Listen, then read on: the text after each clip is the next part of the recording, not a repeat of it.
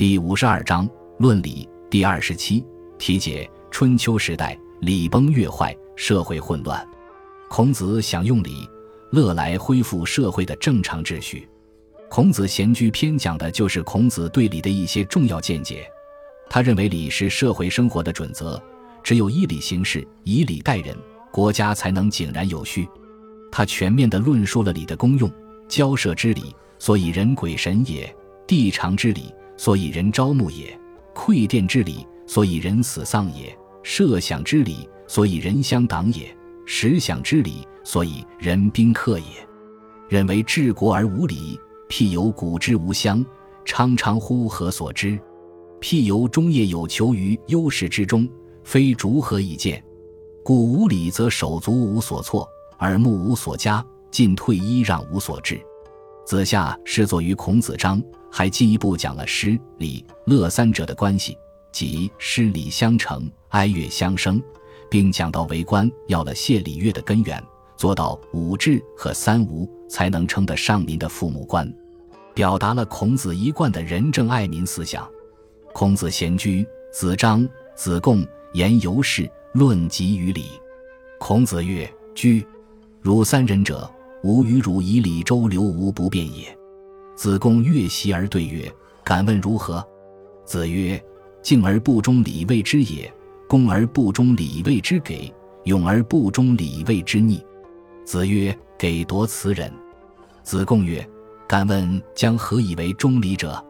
子曰：“礼乎！夫礼，所以至忠也。”子贡退，言犹进曰：“敢闻礼也，领恶而全好者与？”子曰：“然。”子贡问：“何也？”子曰：“交涉之礼，所以人鬼神也；地长之礼，所以人朝暮也；馈奠之礼，所以人死丧也；设享之礼，所以人相党也；食享之礼，所以人宾客也。明乎交涉之意，地长之礼，治国其如指诸长而已。是故居家有礼，故长幼变；以致闺门有礼，故三足合。”以知朝廷有礼，故官爵序；以知田猎有礼，故荣世贤；以知军旅有礼，故武功成。是以公事得其度，鼎祖得其象，物得其时，乐得其节，车得其势，鬼神得其享，丧祭得其哀，辩说得其党，百官得其体，政事得其失。加于身而错于前，繁众之动得其宜也。言犹退，子张进曰。敢问礼何为也？子曰：“礼者，即事之治也。君子有其事，必有其志。治国而无礼，譬有古之无相，常常乎何所之？譬由中业有求于忧室之中，非逐何以见？故无礼，则手足无所措，耳目无所加，进退揖让无所至。是以其居处长幼失其别，闺门三足失其和，朝廷官爵失其序。”田烈荣事失其策，军旅失其事，公事失其度，鼎祖失其象，物失其时，乐失其节，车失其势，鬼神失其享，丧祭失其哀，贬说失其党，百官失其体，政事失其师。加于身而错于前，凡动之众失其仪。如此，则无以祖洽四海。子曰：“慎听之，汝三人者，吾与汝礼犹有九焉。”大祥有四焉，苟知此矣，虽在权木之中，视之圣人矣。两军相见，一让而入，入门而玄幸；一让而升堂，升堂而乐阙。下冠相武，下乐序兴。陈其建祖，续其礼乐，备其百官。如此而后，君子之人焉。行中规，玄仲举，栾河中采稷。客出以雍，彻以振宇。是故君子无物而不在于礼焉。入门而今作，事情也；笙歌清妙，是德也；下管相武，是事也。古之君子，不必倾向语言也，以礼乐相事而已。夫礼者，礼也；乐者，节也。无礼不动，无节不作。不能诗与礼谬，不能乐。与礼肃，于伯德，于礼虚。子贡坐而问曰：“然则魁其穷于？”子曰：“古之人与，上古之人也。达于礼而不达于乐为之素，达于乐而不达于礼为之篇。夫魁达于乐而不达于礼，是以传于此名也。古之人也，凡制度在礼，文为在礼，行之其在人也。三子者，既得闻此论于夫子也，患若发蒙焉。”译文：孔子在家休息，弟子子张、子贡、子游陪侍。说话时说到了礼，孔子说：“坐下，你们三人，我给你们讲讲礼。礼周详的运用到各处，无所不变。”子贡站起来离席回话说：“请问礼该如何？”孔子说：“前进而不合乎礼，叫做土气；谦恭而不合乎礼，叫做巴结；勇敢而不合乎礼，叫做乖逆。”孔子又说。八戒混淆了慈悲和仁爱。子贡说：“请问怎么做才能做到合乎礼呢？”孔子说：“礼吗？礼就是用来节制行为，使之适中的。”子贡退下来。子游上前说：“我听说，所谓礼，是不是为了治理恶劣习性而保全良好品行的呢？”孔子说：“是的。”子贡问：“那该怎么做呢？”孔子说：“祭天祭地之礼。”是用以致人爱于鬼神的，修长下地之礼是用以致人爱于祖先的，馈食祭奠之礼是用以致人爱于死者的，举行香社礼、相饮酒礼是用以致人爱于乡亲邻里的，宴会饮酒的礼仪是用以致人爱于宾客的。明白了祭天祭地的礼仪，修长下地的礼仪，那么治理国家就很容易了。因此，用这些礼仪，居家处事有礼，长幼就分辨清楚了。家族内部有礼，一家三代就和睦了；在朝廷上有礼，官职爵位就井然有序了；田猎时有礼，军事演习就熟练了；军队里有礼，就能建立战功了。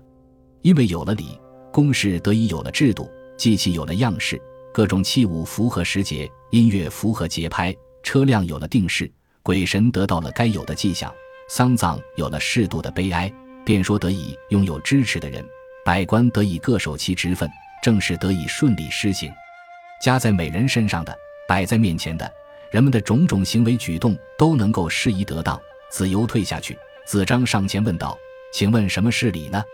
孔子说：“所谓礼，就是对事物的治理。君子有什么事物，必有相应的治理手段。治理国家，假如没有礼，就好像盲人没有扶助的人，茫然不知该往哪走。”又如整夜在暗室中找东西，没有烛光怎么能看得见呢？所以说，没有礼就会手足无措，耳目也不知该听什么该看什么，进退左移谦让这些待客礼节都失去了尺度。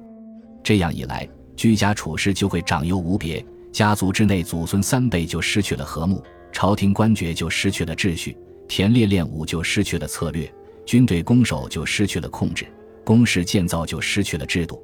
祭器就失去了式样，各种事物就失去了合适的时间，音乐就失去了节拍，车辆就失去了定式，鬼神就失去了迹象，丧事就失去了合度的哀伤，便说就失去了支持的人，百官就会失职，政事就不能实行。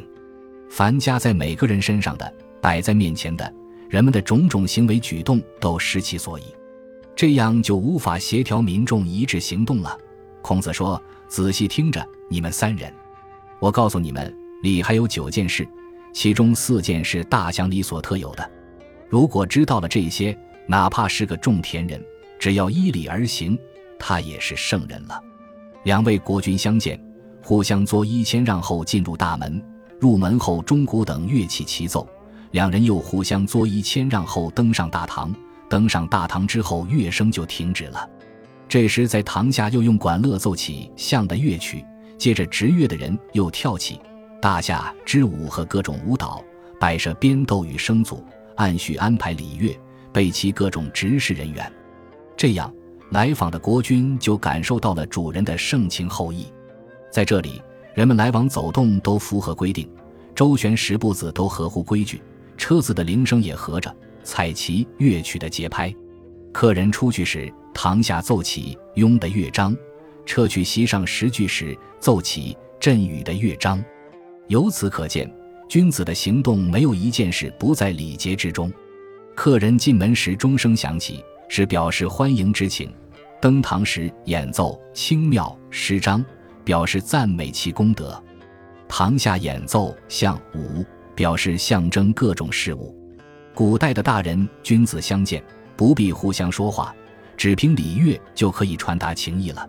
礼就是礼，乐就是节。没有道理的事不做，没有节制的事不为。不懂得赋诗言志，礼节上就会出差错。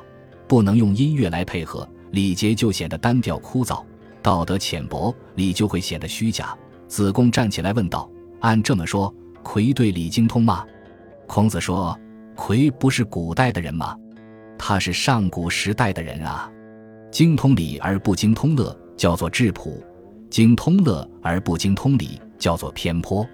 魁大概只精通乐而不精通礼，所以传下精通音乐的名声。不过，古代的人各项制度都存在于礼中，制度也靠礼来修饰，实行起来大概还是靠人吧。”三个弟子听了孔子这番话。眼前豁然一亮，好像拨开了迷雾。感谢您的收听，喜欢别忘了订阅加关注，主页有更多精彩内容。